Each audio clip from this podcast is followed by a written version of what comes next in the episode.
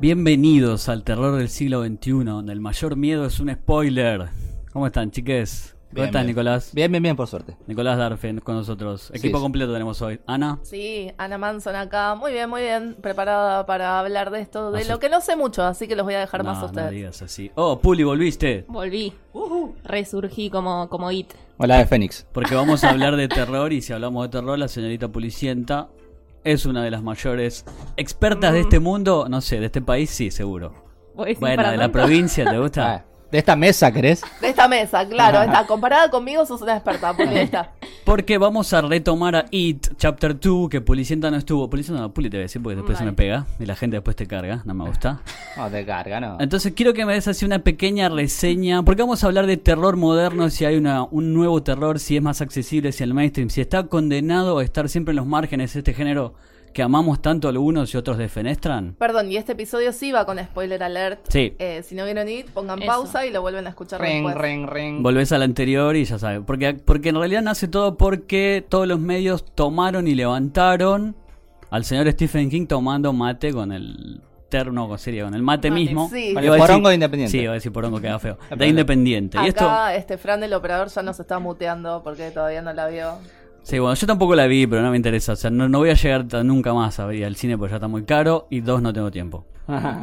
Pero quiero que me hagas una pequeña así reseñita. ¿Te gustó, Puli, o no? Me encantó, me encantó. Igual eh, siendo 100% objetiva, o mejor dicho, lo más objetiva posible, creo que como película cierra más la primera, Ok. pero ahora a Puli le fascinó más la segunda, por decirlo de una manera. eh, Ya habla en llegó- tercera persona como su No, técnico. Como su técnico. No, digo, separo, separo dos. La Puli trata de ser objetiva y dice, bueno, no, como película es más cerrada, no saltan tantas cosas la primera, pero me, me fascinó la segunda. Como yo siempre digo, Stephen King es, es mi autor favorito. It fue el tercer libro que leí en mi vida a los siete años. Así ¿Posta? que, ¿Todo sí, entero?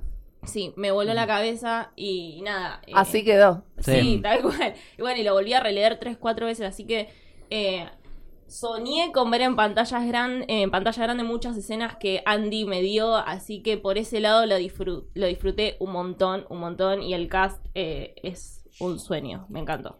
Así que los Pulilibros ya están contentos con la reseña de Puli. Porque yo tengo varias teorías sobre el terror y se las quería traer aquí a la mesa. Que ustedes me van a vez eso es exagerado, José, puede ser. Pero en esta época donde resurgen tanto las derechas y el nazismo y el calentamiento global y el mundo se está yendo directamente al tacho, o sea, Chucky y Jason y Freddy ya no te van a asustar tanto. Creo yo. ¿Ustedes qué opinan? Como la realidad misma decís que no van a asustar tanto. Sí, no te van a asustar. Digo, un monstruito, o sea, man, es un monstruo, o sea, no hace falta. Yo estoy de acuerdo con tu teoría. Y sin ir más lejos, me pasó el otro día viendo uno de los nuevos estrenos, que ya lo vamos a debatir. Me pasó exactamente eso. Al cabo de un rato ya me encariñé con el monstruito. Y al principio de la película mostraban este un logo fascista y eso me dio más miedo que el, que el monstruo en cuestión. Eh, eh, lo pasa que siempre. eh, de hecho, hay una. Y fíjense cómo eso lo que dice José se transmite a la pantalla. Hay una moda, digamos, no es que nunca se hizo, pero hay una moda muy grande de que hoy en día hay muchas películas y series basadas en hechos reales, ¿no? Sí. Con Sí. este lema de la Como realidad supera la ficción. Como el True Crime. Sí, bueno, y hay hoy un montón de, de películas y series están basadas en hechos reales, sean buenas o malas, y me parece que con este lema que decíamos antes de la realidad, mirá que esto pasó de verdad, ¿eh? no es pura ficción. Digo, también va de, de la mano de lo que decía Josi. Mirá que la realidad también es apabullante. Pasan cosas como estas. Sí, a mí se me viene a la cabeza Years and Years, que a mí me Sí. espantó. Mm. Sí, Years and Years es Mitty Mitty. Pero no es Pero- terror, pero te da miedo, o sea. Te da Sí. miedo. A mí me dio Sí. más miedo que It. Es una, una especie de su- suposición del futuro cercano. eh, pero digo, yo me refiero a crímenes que han pasado. Eh, no sé. eh, sí, ves las noticias. sí. más lejos. Sí, y, sí. Y te pasa esto. que la derecha, ¿qué pasa si la derecha gobierna? Y un montón de cosas que estamos viendo que no solo pasa en Years, sino que pasa acá al lado en Brasil eh, y pasa allá arriba en Estados Unidos, digo. Bueno, Sí. no voy a decir nada acá, pero... No, pero sí, sin ir más lejos, eh, lo que vos dijiste, Brasil, o sea, ayer, anteayer, no sé, esta semana, estaban censurando libros. Sí, o sea, sí. es Sí. Pero el, el salto de la distopía al terror, digo, es, es muy una corto. delgada mí. línea. También Sí. eh, me parece que mucho tiempo fue, ¿se acuerdan que se decía que el cine era una especie de, o mirar cine o una serie, de escape a la realidad? Sí. Sí. ¿no? Eh, también fue un poco eso y nos estamos dando cuenta que a veces estamos viendo esa realidad en esa pantalla. Ujú. Sí. Entonces, eh, me parece que también no sé si cumple esa función de escaparte de la realidad. No sé, es que el terror como escapismo, yo la otra vez eh, leía esta analogía, no me acuerdo quién lo dijo, que era como una montaña rusa, ¿no? Sí. Esto de que te aterroriza, pero te divierte y que al final te quedas con una sensación de que la pasaste genial. Sí. A pesar de que en el momento por ahí te, te sentiste como eh, amenazado de alguna manera. Y sin embargo, sí, ahora ya no sé si está pasando tanto eso. También tengo otra teoría que en esta época de redes sociales e internet en todo, internet de las cosas, tal vez el terror necesita una dedicación y una atención y un misterio que tal vez ya no tenemos ante la instantaneidad de todo, no sé Claro, qué opinan. Tenemos Eh, acceso a todo. No, Yo pero que- para, para sentarte en una película de dos horas, ponele, ya te cuesta un montón no agarrar el teléfono. Y en el terror tenés que meterte sí o sí. Yo te, te juro, Buen no punto. puedo entender a la gente que agarra el teléfono en el cine, pero bueno, eso No. soy No, yo. no. Y cada vez son más. Por Sí. eso te digo, o sea, hay como, o se está, se está debatiendo, es como una época de donde está todo tan al alcance que decís, pucha, También si se viralizó la imagen de Stephen King es Claro. porque alguien sacó una foto en el cine. O sea, no Sí. estamos pensando en eso. Es, es Sí. terrible. No, pero yo creo que el, el terror fue cambiando muchísimo en la forma de, de- de mostrarlo. Hoy en día son muy pocas las películas que tenemos de slasher, de, de ese asesino que te va corriendo con un cuchillo. pero ya, Eh. ya no, no te da miedo. Pero te dan miedo otras cosas. ¿Sabes por qué también se me ocurre también? Porque ponerle poner el caso de Estados Unidos, que poner que un slasher es cualquier cosa, pero tenés tipos que matan gente, me estoy yendo a la mierda, que tenés tipos que matan gente en escuelas, o sea, es como que ya el terror es como medio... mm, Pero yo creo que ahora que ya se termina la década, si hay que rescatar algo, yo creo que los que salieron muy bien, eh, muy bien parados es el terror. El terror para mí está teniendo un- unos años impresionantes. Hace Sí. mucho que no se veían tan buenas películas de, de calidad, de gente que está apostando al cine de terror. Y yo creo que eso está buenísimo. Y es un terror diferente a este que decíamos recién. De hecho, porque estamos pensando en hacer las mejores películas de la década, yo estuve chequeando mucho y la verdad que una de mis favoritas de toda la década es de Babadook, una Sí. película australiana, que en realidad es de terror, pero en realidad es como una gran metáfora de la maternidad y el postparto. Exacto. O sea, en ese sentido me gusta que sea más reflexivo. Bueno, eso era lo que te iba a decir, es que me parece que están pensando cómo contar otras historias que vayan por otro lado y algo que hoy en día sí realmente nos asuste. Eh, ya no funciona el, el mismo efecto Claro. que...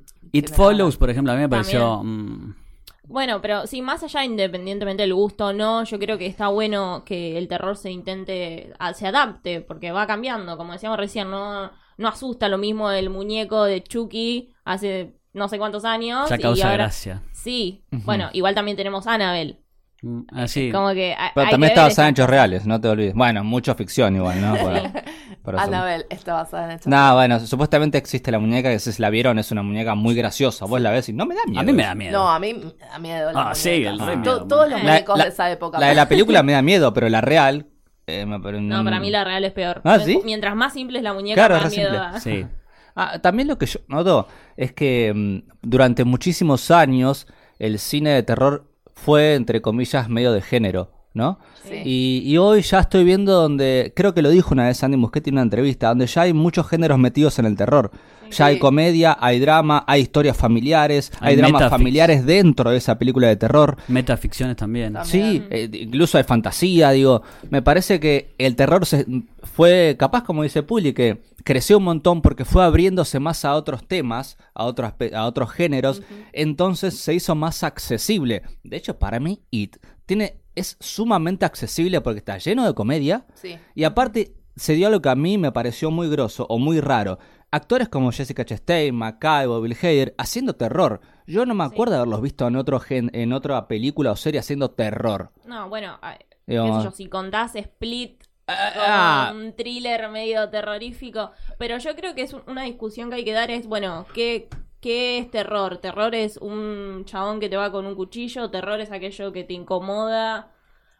No sé, Un es de depende todo. de cada uno. que te asuste, no sé, para mí. Y que te incomode también. Yo una película que vi hace muy poco que me voló la cabeza es Midsommar, que es una Sí. película que está hecha 100% de día, o sea, es una Sí. película de horror de día.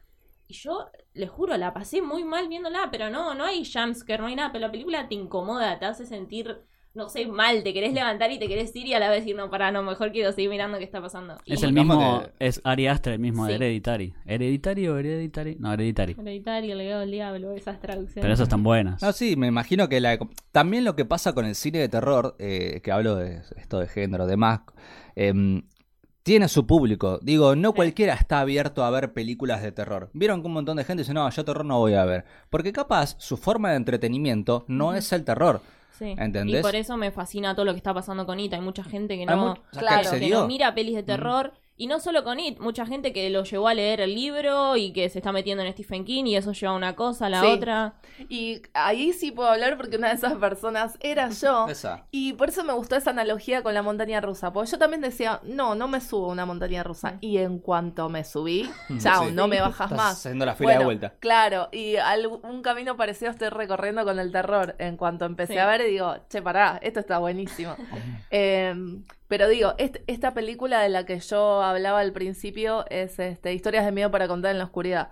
Lo que Sí. hicieron con esta fue darle, eh, apuntarle al público juvenil, porque los libros también son libros juveniles.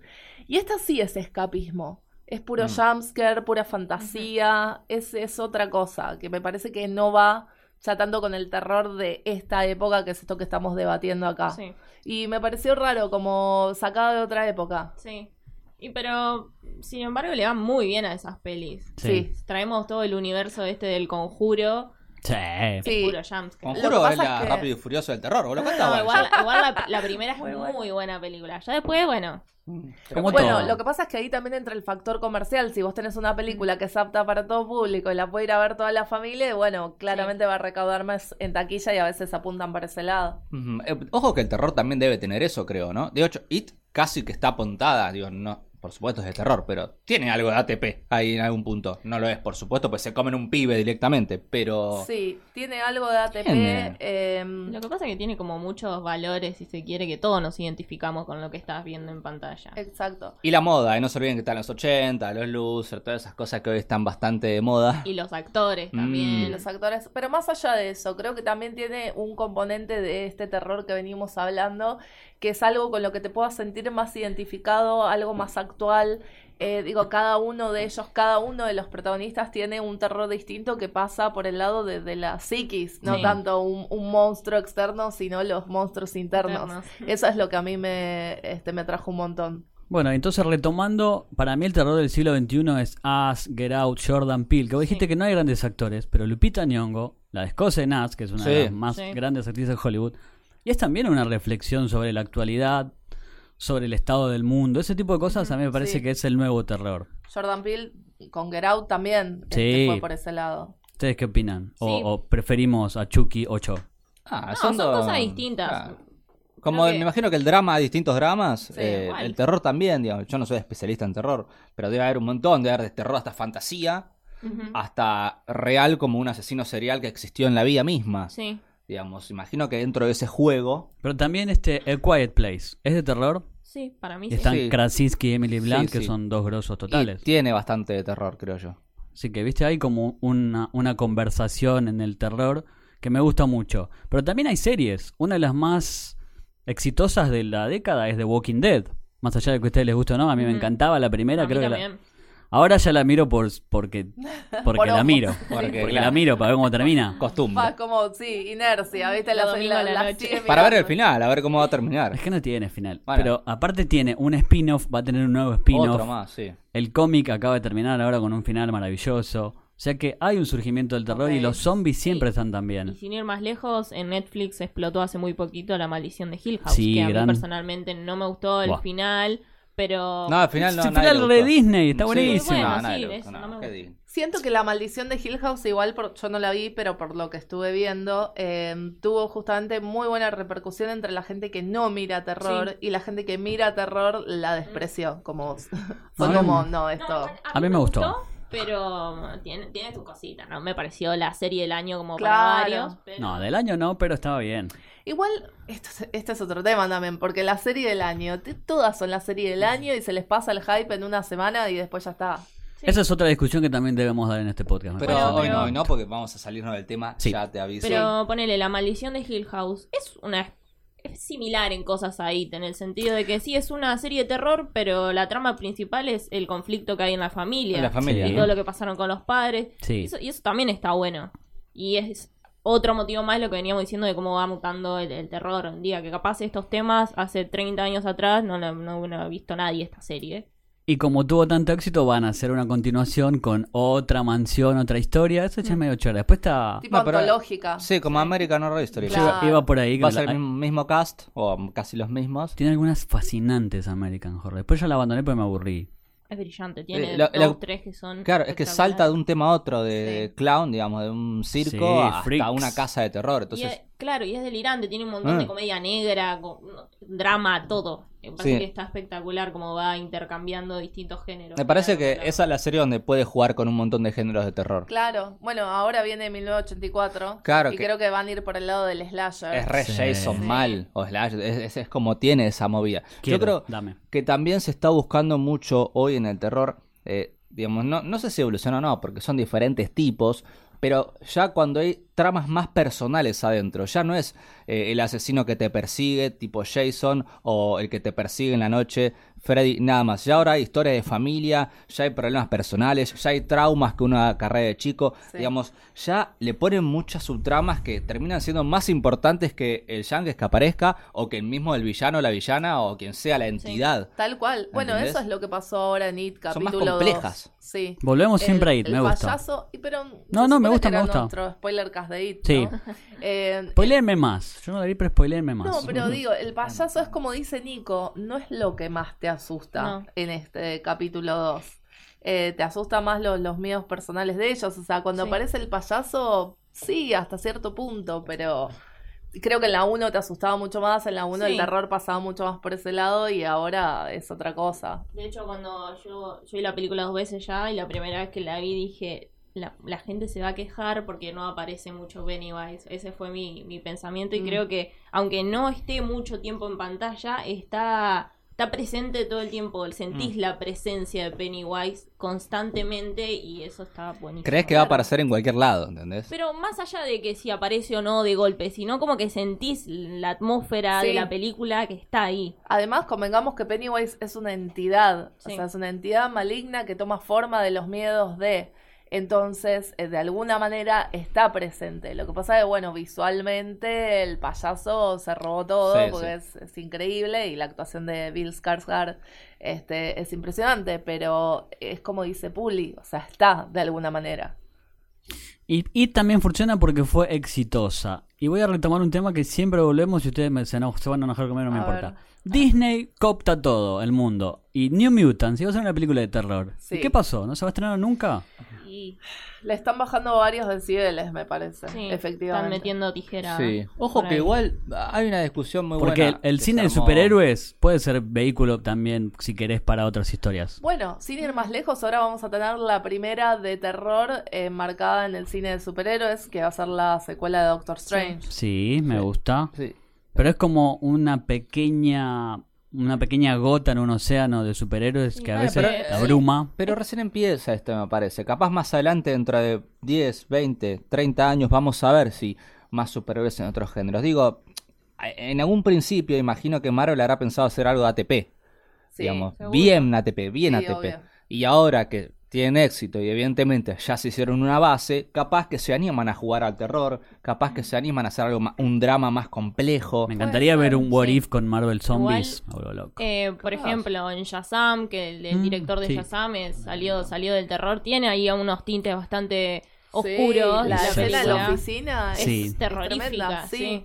Bueno, eh, esto, ahora Andy Muschietti, que lo convocaron para IT, eh, James Wan haciendo Aquaman. Para Flash. para, para Flash, gracias. Este, los Sí, que no se podía guardar hasta que terror se están pasando de alguna manera al cine de superhéroes y, y está bueno el toque que le dan, como Sí. que mantienen su, su marca. Es que yo creo que hay que sacar eso de que pasa también con la animación. Género animación, género superhéroes. No, no son un No, género. Todavía, el superhéroe. ¿eh? No, en es cualquier lo momento. van a hacer nunca. Puedes, o sea, podés agrupar un montón de películas dentro de, dentro de esa categoría, sí, por supuesto, pero la película de superhéroes, bueno, pero la película la enmarcás dentro de otro género, es como dice Publi. También me preocupa que esta época de hipercorrección política no puedas hacer ya tipo gore extremo porque no te va a sumar por ningún lado. Igual no sé si me gusta tanto, pero es una Pero reflexión que tengo. go- El gore extremo eh, la discusión que teníamos al principio, ¿también te va a asustar? O sea, ¿cuál es Sí. eh, la gracia en No esta sé. época? Sí, a mí me dio cosita cuando John Wick se cortó el dedo, ¿qué querés que te diga? Pero digo, a mí- para mí eh, todavía sigue habiendo cine de terror gore así zarpado. Sí, obvio que Le sí. pasa que, por supuesto, que no, no es masivo. Claro, ese son cosas que siguen Y nunca lo fue, me parece. ¿Entendés? No, nunca lo fue. Claro. No lo será nunca. Pero se siga viendo, eh, ves un montón de escenas que son bastante fuertes de otras películas que son más under. Eh, pero bueno, como te digo, es un, es un cine más cerrado, como también debe haber en dramas y un montón de cosas. Que pasa que hoy el terror también se está eh, popularizando un poco más y están haciendo más subgéneros ahí adentro. Sí. Sí, no solo eso, sino que lo que está pasando es que los grandes estudios están apostando a esas películas y a los directores. Antes no pasaba eso. Todavía el terror se está. Cuando nominaron a Get Out fue una Sí. locura. Sí. Claro. Fue, fue una locura. Entonces, Igual como, poquito- ¿no fue como comedia igual? No, no. ¿No era no. como medio raro? Bueno, Jordan Peele se enojó por eso y cuando se estrenó As dijo es una película de Bueno, horror. si no un- me uno equivoco". de los que me parece que, no sé si empezó porque habría que ver bien la historia, pero uno de los que para mí marcó bastante fue el juego del miedo, ¿no? La primera, Sí. Sí. que eso fue en 2000, en principio de 2000 fue. Peliculón. Sí, La tremenda. ¿Se acordás que fue récord en ganancias? Gastaron, no sé, dos pesos y ganaron no sé cuántos palos Sí. por esta película. Bueno, con Scream, Wan, ¿no? Sí, con Scream pasó lo mismo. Con su lo mismo. momento. Y Sí. fíjate que el juego del miedo, que después se hizo super gore, pero la primera era súper básica, eran dos chabones encerrados y, y lo que más te, te mostraba era la, la desesperación de ellos y la historia de cada uno de cómo se cruzaron. ¿Entendés? Pero recién en el final vimos un poquito de sangre, si se quiere, de la 1, que fue la más exitosa de toda Sí. esa saga. Y yo, yo sumaría también una película que a mí personalmente no me gusta, pero hay que aceptar que fue un quiebre en lo que es el cine masivo del terror, que es Actividad Paranormal. Ah, actividad permanente, sí, tenés razón. Es una locura Esa lo que película que es nada, nada, nada, nada, una sombra, nada, nada, nada, nada. Bueno. Hay otra sombra, nada, nada, nada, me asusté, nada. Pero es esa tensión que vos no Claro. ves. Sí, ¿viste? claro. Pero Es esa yo loco. no la vi, ¿no? Es puro jumpscare, a- actividad paranormal. Eh, Que más o menos. Que va por Eh. ese lado. Algo así, pero no, no muestra nada, digamos. Ese found footage que la verdad que a mí me aburre Claro. profundamente. Creo que después de Blair Witch ya no tiene sentido nada. bueno, más. claro, Blair Witch también fue algo así. Bueno, pero hay una película nueva que la rompió, que es The Witch, que también Sí. es más o menos así, que se la critica. Sí, es verdad. Que yo, sinceramente, cuando salió la odié. Sí, la vi hace poco de nuevo y dije, ¿cómo no me gustó esto? No Mm. puedo creer. Creo me que voy a hacer eso porque a mí Qué no me witcha que gustó sos, nada. Es una de las que más me recomendaron para el desafío de terror de Witch. De hecho, dije, che, bueno, voy a empezar por acá, porque hay como 10 votos para The Witch. ¿Qué pasó acá? Es que yo la tendría que ver de vuelta porque me aburrió mucho, pero al final es, Es como... que es esta es- nueva clase de cine de terror que hablábamos. Capaz va más, más de lo psicológico ahora, ¿no? Y la verdad que eh, entrar a, a la, a la mente de quien está mirando no es fácil, lleva tiempo. Tenían lo que decían ustedes, ese complejo de agarrar el celular. Porque si bien en el cine uno muchas veces capaz que no lo hace porque no le gusta, pero vos en tu casa hasta a veces es inevitable. A mí me pasa un montón de veces que digo, nada, no voy a agarrar el celu, estoy en mi casa tranquilo mirando una serie o una película. Sí. Y solo, sin querer, veo que el video se prende porque me llegó un WhatsApp. Y, Y lo chequeas. claro, en cambio en el cine la tengo en el bolsillo y ni lo veo ya. Sí, el tema Entonces- es que también están cargadas de metáforas, simbologías, como que un montón, un montón de cosas que quizás que si te gusta el terror del conjuro, no te va a ser accesible ver The Witch. Claro. No. O The Babadook, o It Follows, o Us, que son más o menos de, si se quiere, esa línea, ¿no? Sí, sí, de que te, te- aparte te requiere como investigar a veces un poco más. Te dan ganas de saber un poco más. Pero necesito más It, creo que me tiran un spoiler más. No sé qué querés que te digamos. Spoilerme, el spoiler guacho, fue el más grande, que no fue un spoiler, Igual, sino que fue lo de... Alto de acierto metí que tenía la camiseta de Boca Pennywise, hubiera sido buena esa, pero no. ¿Viste? Nosotros nos mordíamos la lengua cuando nos preguntaste eso para no decirte nada. Sí, estaba, Eh, estaba cerca más sí, o estaba menos. muy cerca. Pero en el palo. No, lo que sí me gustó mucho que esta, esta segunda parte, Sí. creo que Andy lo ha dicho, que jugó mucho más con las criaturas que, Sí. que, que hizo él, o bueno, o quien se encargó de esa parte de la producción o de la artística, porque ya había criaturas gigantes, hay un montón de tipos de arañas, de hay un perro ahí también con una cabeza... Sí, te das cuenta que se sacó las ganas, que es Sí. un director súper tranquilo, que sabe que tiene un estudio que después de todos los millones que levantó lo va a Tal apoyar. cual. Entonces, bueno, voy, voy a seguir jugando, haciendo lo que me gusta, que Sí. aparte es un estilo que Andy ya trae hace bastante. Y creo que si vemos Mamá, el diseño es sigue el mismo estilo. Claro, pero con un presupuesto para Sí. CGI. Y otra de las cosas que pudo hacer gracias a eso fue meter varias escenas del libro que no habían estado en la primera, porque acá como lo que hace es eh, hacer dialogar las dos líneas temporales de los adultos con los nenes, entonces retomar ciertas cosas que en la primera no había podido meter y que ahora se lo, presu- se lo mm, permitió todas las, las libertades que tenía. Eh, y eso está buenísimo. De hecho, una de esas escenas es, es la favorita de Stephen King. Y no les digo ¿Cuál? nada más. No, No. los voy a mandar a leer mi nota, sí. Van a Ah, tener que comprar la revista y enterarse. Lo vamos a hacer. Igual me gusta que It, las dos It, sean punta de lanza para este nuevo terror, que no vamos a poder definir nunca, creo, porque la verdad que no nos corresponde a nosotros, pero nos gusta Us, Get Out. Cabin in the Sí. Woods, ¿vieron? Sí, Sí, me encantó. Me eso es como muy Yo- metaficcional, eso es otra cosa. Sí, no sé si es polémica, muchísimo. pero yo It no la pondría dentro de lo nuevo del terror.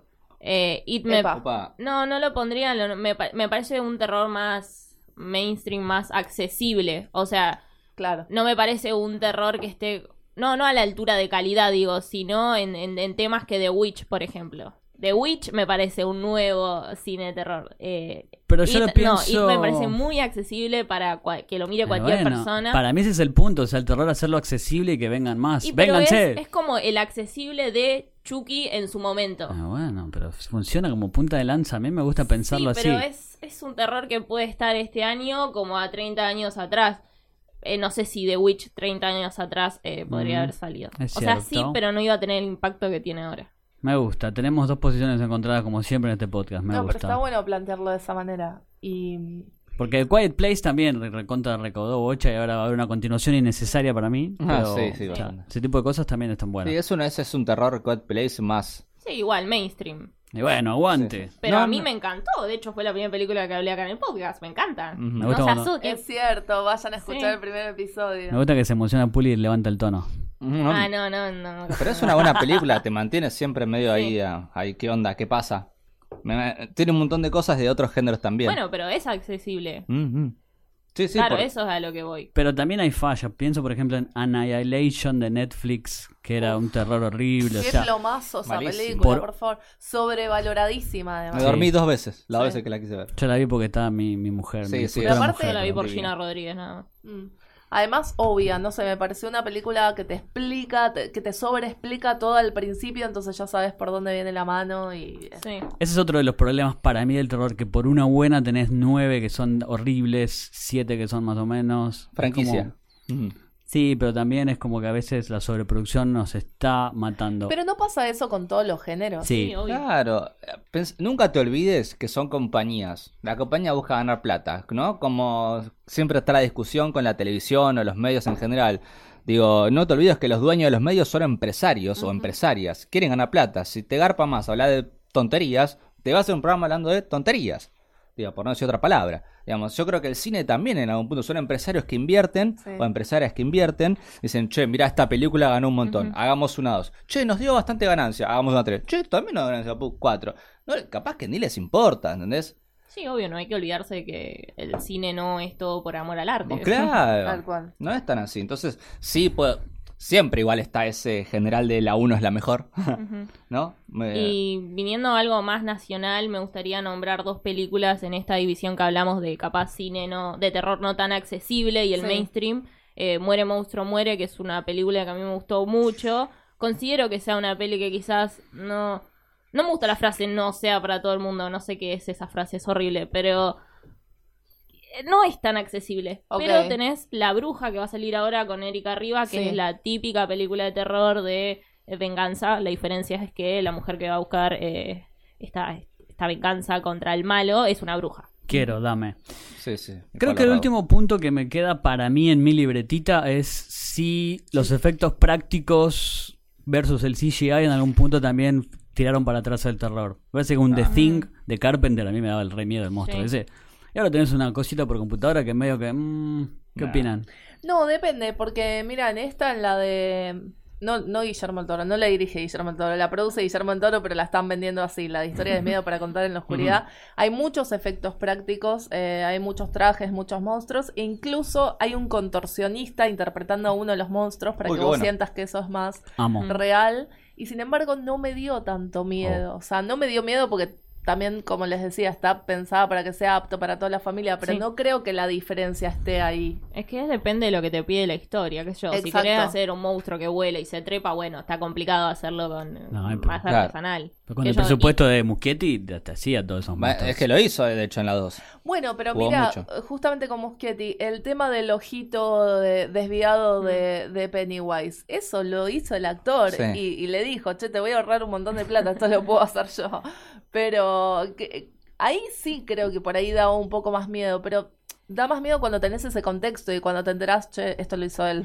Y es súper. Me, me pone la piel de gallina Sí. verlo a Bill así. Sí, yo lo veo solo y ya me da perturbador. Si bien es un potro, pero más allá de Es eso. que te olvidás que abajo de todo eso está esa persona. Claro, ese hermoso ruido de una familia hermosa que tienen todos ellos.